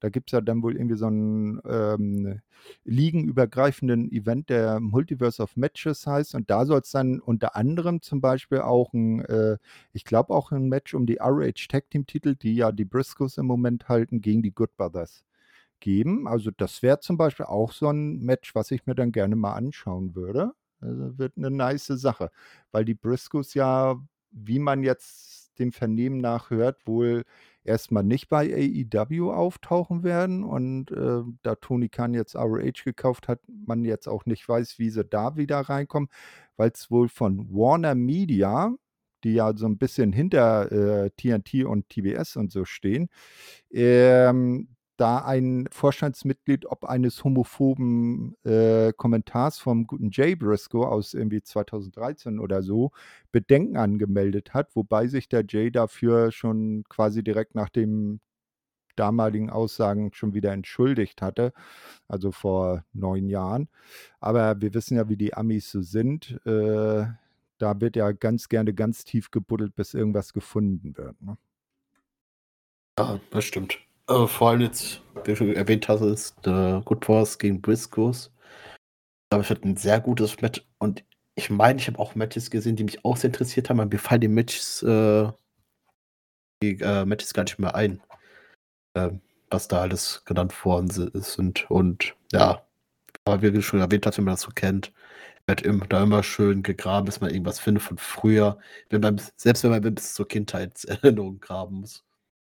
Ja, eben. Ne? Also, äh, das ist ja immer sehr gern, äh, sieht man sowas ja beim amerikanischen Präsidentschaftswahlkampf, wenn dann die Teams der einzelnen Kandidaten gegeneinander dann versuchen, dann den Schmutz des anderen auszugraben, um den dann gegen ihn zu verwenden. Also, es ist irgendwie. Bäh.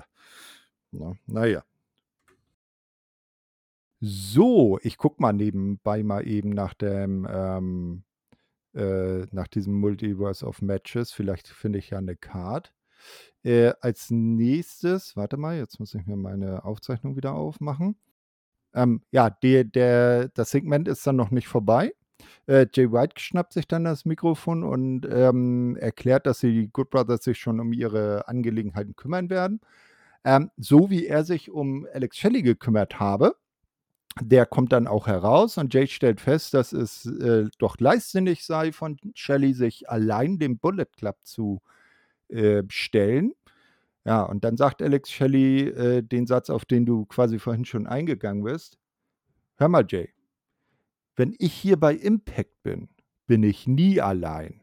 Und dann kommt Chris Sabin raus, die Motor City Machine Guns sind wieder vereint und es wird gleich ein Match gegen äh, Jay White und Chris Bay für die äh, Folgewoche äh, klar gemacht.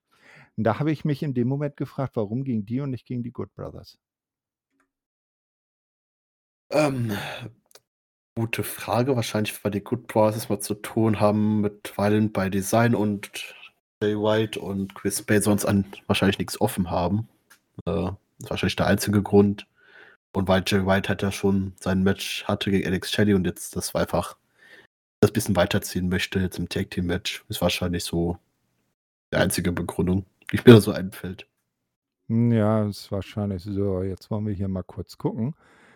Ah, das ist, äh, scheint wohl, dieses Multiverse of Matches scheint wohl auch äh, auf irgendwie bei, auf Impact äh, zurückzuführen zu sein. Es wird bei der WrestleCon stattfinden.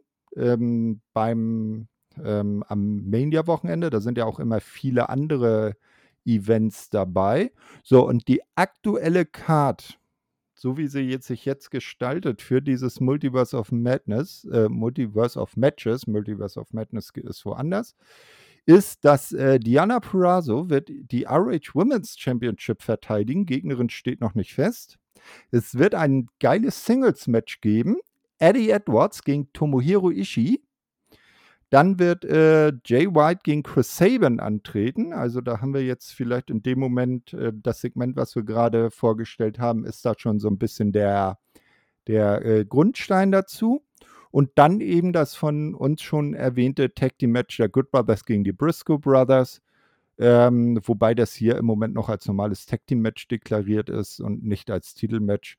Da muss man mal schauen, aber auch als, als Non-Title-Match wäre das ja eine geile Partie, äh, geile, geiles Match, was man sich gerne anschaut. Das auf jeden Fall. Die Briscoes habe ich ja, glaube ich, meine ich richtig im Kopf, aber auch schon bei der World Tag Team League gesehen, bei der WXW.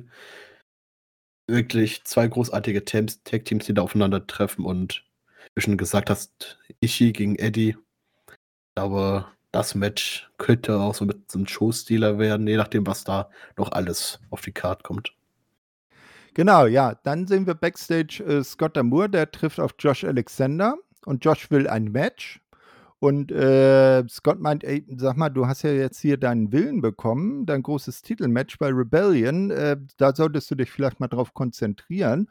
Und Josh meint aber, ja, ich will jetzt nicht bis dahin die Hände in den Schoß legen, ich will was zu tun haben.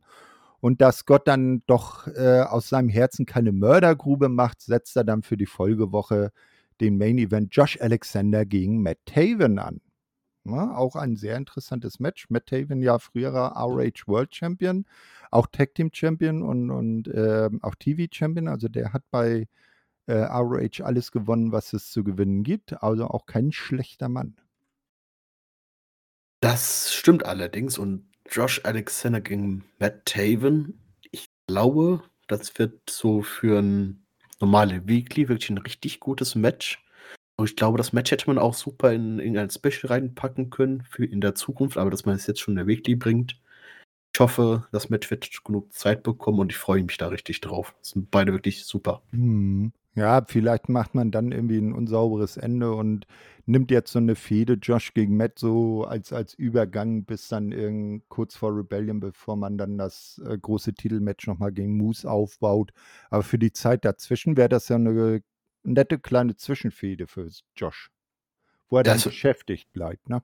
Das ist eine kleine Zwischenfehde, aber äh, Dr. Mott hat schon gesagt, das eine Match und dann sollst du dich äh, auf den World-Titel fokussieren. Also ich glaube, es wird nur das bei dem einen Match bleiben und dann Honor No More gegen Josh Alexander wird dann wahrscheinlich erst nach Rebellion weitergeführt.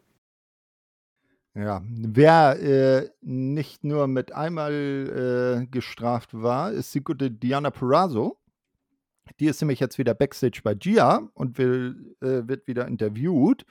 Und es passiert genau dasselbe wie beim letzten Mal. Äh, Giselle und äh, Lady Frost tauchen wieder auf, wollen irgendwie sich beide für die Champ Champ Challenge anmelden. Ähm, und dann ist Diana so genervt, dass sie dann sagt: So, ich habe jetzt hier die Schnauze voll passt auf, Ladies, nächste Woche treten wir gegeneinander an in einem Three-Way Double Title Match. Ja, also beide Titel auf dem äh, stehen auf dem Spiel und es sind sozusagen zwei Titelmatches. Erst das erst der eine Titel, erst der andere Titel und dann geht Diana genervt äh, weg. Hast du jemals äh, WrestleMania 16, also WrestleMania 2000 gesehen?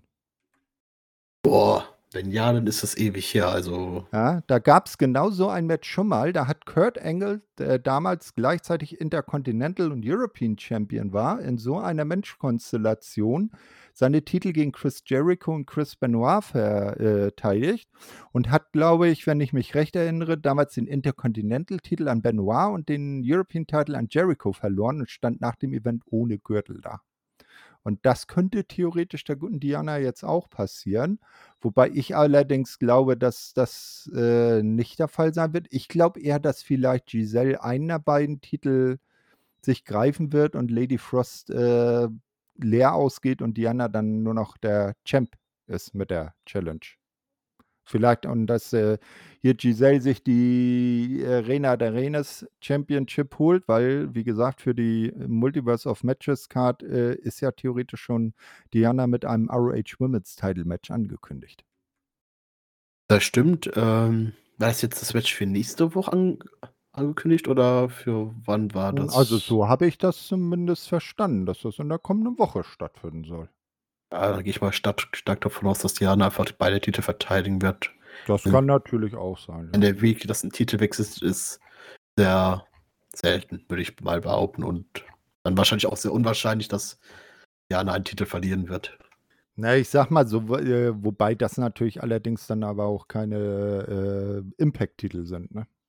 Da sieht man es dann vielleicht nicht ganz so eng. Das stimmt, aber ich- dann, wenn es um die Titel geht, dann äh, Titelwechsel wahrscheinlich dann eher in der Promotion. Okay, AOH ist gerade ein bisschen schwierig, aber Triple A-Titel wahrscheinlich eher weniger. Und dann der AOH-Titel Hm. ja noch verteidigt werden soll bei Multiverse, gehe ich auch mal davon aus, dass keiner der Titel wechseln wird. Na, wir sind gespannt, was dann nächste Woche dann passiert. Äh, ja, dann steht jetzt der Main Event an. Eddie Edwards gegen Rich Swan und äh, wir sehen, dass äh, die Regel durchbrochen wird, denn Eddie Edwards ohne Unterstützung seiner Honor No More Kameraden äh, besiegt Rich Swan und nicht durch die Boston Knee Party, sondern durch den Die Hard Driver. Also Eddie packt die härtere Gangart aus und gewinnt hier. Nach dem Match kommen natürlich seine Kumpels wieder in den Ring ähm, und feiern mit ihm und da geht dann die Show auch zu Ende. Ja, so als Leader sollte man auch die Matches dann auch gewinnen, um ihn weiter stark da stehen zu lassen gegen einen Rich Swan, der in letzter Zeit eh nicht so viel reißt bei Impact, kann man das auch, finde ich, auch gut machen. Ja, das Match hatte ich jetzt nicht so gebraucht, war trotzdem gut anzusehen. Aber naja, äh, Rich Swan bin ich eh nicht der größte Fan mehr. Aber Eddie Edwards Entwicklung ist dabei viel interessanter, wie er jetzt agiert im Ring. Und Eddie Edwards als Ziel. Boah, ich freue mich immer noch so richtig drauf. Eddie Edwards gegen Sammy Callahan, ne? Also. ja, die Never-Ending Story, ne? Aber diesmal mit den Rollen vertauscht drin. Ja, naja, dafür musste Sammy aber erstmal wieder zurück sein, seine Knieverletzung ausgeheilt haben. Aber da hört man auch nicht wirklich was, ne? Ja, aber es soll ja erst Mitte 2022 erst wieder fit sein, wenn es mhm. gut läuft. Na, dann vielleicht hin zu Bound for Glory dann, ne? Ja, das ist ja oh. im Oktober. Hoffen wir dass er sich so schnell wie möglich wieder re regeneriert und Sammy Kellen wirklich äh, ein guter Mann für Impact und der würde die Show nochmal richtig aufwerten. Ja, auf jeden Fall. Der fehlt, äh, also der, der wird ein, wieder ein Element in den Main Event bringen, äh, ganz einfach. Und ich glaube, der wäre zum Beispiel auch dann auch mal ein guter Kandidat für ein World Title Match. Ne? hat er ja auch schon gehalten. Er ist ja der, der damals den Titel an Tessa Blanchard verloren hat. nicht? Ähm, also auch für sowas ist sich der gute Sammy dann nicht zu schade. Ja, äh, ja, wunderbar. Dann haben wir die äh, heutige Ausgabe vom Impact Asylum auch ähm, ähm, hinter uns gebracht. Zwei Weeklies, ein Special, viel gutes Wrestling, schöne Story-Entwicklung. Nicht? Und das Fashion Victim Caleb mit seiner äh, Champion-Titel Gürteltasche. Nee, Gürteltasche ist es ja nicht, Bauchtasche. Ähm, auch immer sehr kleidsam. Da bin ich auch gespannt, wie das weitergeht, ob, da, ob er nun wirklich dann wieder Pro-Influence ist oder ob er gegebenenfalls dann doch noch so ein paar Vibes in Richtung Inspiration hat. Wie wird es mit äh, Cassie und Jesse weitergehen? Werden die jetzt wirklich äh, Face bleiben oder äh, sind haben die dann weiter so einen äh, etwas unklareren Charakter, wie sie ja zuerst auch aufgetreten sind. Also bei Impact bleibt es auf jeden Fall weiterhin spannend. Das auf jeden Fall. Ich will nochmal anmerken, dass es eine Impact äh, Weekly auch funktioniert, wenn wir nur vier Matches haben. Und dass ich das auch viel besser fand, da jedes Match auch viel mehr Zeit bekommen hat und äh, die Matches sich wirklich entwickeln konnten. Ja, und zwischendrin auch mehr Zeit für schöne Storyentwicklung, ne? Das auf jeden Fall. Wenn man das vergleicht mit der Weekly davor, wo da, glaube ich, mit sieben Matches drin waren. Okay, es waren auch zwei Squads-Matches, die wir jetzt, glaube beide auch nicht gebraucht hätten. Ich glaube, so vier, fünf Matches sollte es auch gut sein, auch keine sieben. Nee, das ist richtig. Also so vier, fünf Matches, das ist ja in der Regel zum Beispiel auch bei AEW, bei Dynamite so immer die Menge, die man zeigt jetzt. Äh, und äh, Dynamite und die Impact Weekly sind ja so von der Länge her äh, ähnlich lang. Ne? Auch immer so ein, dreiviertel Stunden lang äh, ohne Werbung. Also das äh, passt schon. Also mir hat die auch äh, die Weekly jetzt auch äh, durchaus besser gefallen als die äh, Go Home Weekly vor dem Special. Und das wahrscheinlich auch, äh, wie du zu Recht sagst, weil nicht arg so viele Matches auf der Card waren und man dem ganzen anderen drumherum mehr äh, Zeit gegeben hat. Ja, ich hoffe, die werden es dabei auch belassen, dass mal vier und fünf Matches sind. Aber wir haben darüber über das Thema ja schon oft genug gesprochen. Und Impact zeigt uns ja, wir kriegen immer ein Match noch mehr dazwischen gepackt in die Weekly. ja, und wenn Mascha wieder Mascha-Dinge macht oder Jonah wieder irgendjemand zermatscht. Aber, naja, dann ist so. Frau Mascha Slavovic jetzt naja, nee, also beim Sacrifice und bei der jetzt Weekly äh, nach Sacrifice war sie nicht dabei. Ja, das ist schon Ja, traurig. Ich habe schon gefreut, dass sie eine vernünftige ja. Fehde bekommt, aber vielleicht ja nächste Woche. Ja, mal schauen. So, ja, dann danke ich dir auf jeden Fall für deine Zeit. War wieder sehr äh, nice, mit dir über Impact sprechen zu dürfen. Und wie uns ja ähm, äh, schon im, im Forum äh, mitgeteilt wurde, äh, es gibt auch tatsächlich einen Hörer, der uns gerne anhört. Nicht? Ähm, und sich immer richtig drauf freut. Äh, da danken wir auch für. Und ähm, sonst würden wir uns, ich glaube, den Kappes hier auch gar nicht äh, um die Ohren hauen. Ähm, ja, äh, auf jeden Fall weiter äh, bei, ähm, bei WI äh, dranbleiben, alle anderen Sendungen hören. Es gibt ähm, jetzt am Dienstag natürlich wieder die Elite Hour. Da habe ich dann mit dem äh, guten Julian zusammen auf die äh, Dynamite und die Rampage äh, der äh, jetzigen Woche zurückgeblickt. Dann gibt es natürlich immer den Weekly-Rückblick um alles äh, bei WWE mit Andy und dem guten ähm, äh, Chris aus Wien. Und äh, soweit ich das mitbekommen hat, scheinen wohl die Kameraden auch ähm, ein äh, Cast zum äh, Karat zu planen oder vielleicht sogar schon aufgenommen zu haben. Da wird vielleicht dann auch was passieren. Oh, ja, also immer täglich mal abchecken, was es Neues bei WI gibt. Das kann nie verkehrt sein. Nicht? Ähm, ich weiß gar nicht, äh, läuft eigentlich das äh, Gewinnspiel noch? So Wegs genau, meinst du? Äh, ja, ja, genau. Ne? Also äh, wir waren ja der äh, Hauptsponsor vom diesjährigen Karat und da ähm, haben wir ja in dem Rahmen äh, drei äh, WXW Now äh, verlosen dürfen. Warte mal, ich guck mal nebenbei und erhalte mal die Menge. Ja, aber wie du schon erwähnt hast, der Karat-Podcast ist, meine ich, auch schon wirklich aufgenommen worden.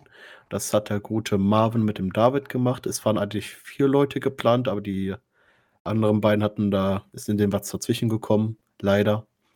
Ähm, aber ich bin da tatsächlich sehr gespannt drauf, wie sie Karat empfunden haben. Ich glaube, es war auch deren erstes Karat. Und boah, aber wir hatten zumindest sehr viel Spaß gehabt und ich bin auf deren Meinung sehr gespannt, was sie da zu erzählen haben.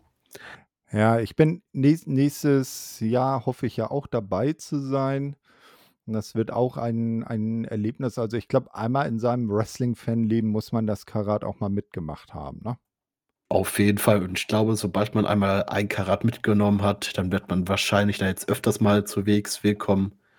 Ähm, Wäre jetzt nichts Ungewöhnliches, hat schon öfters gehört, so, ja, komm, gehe ich einmal zu WXW.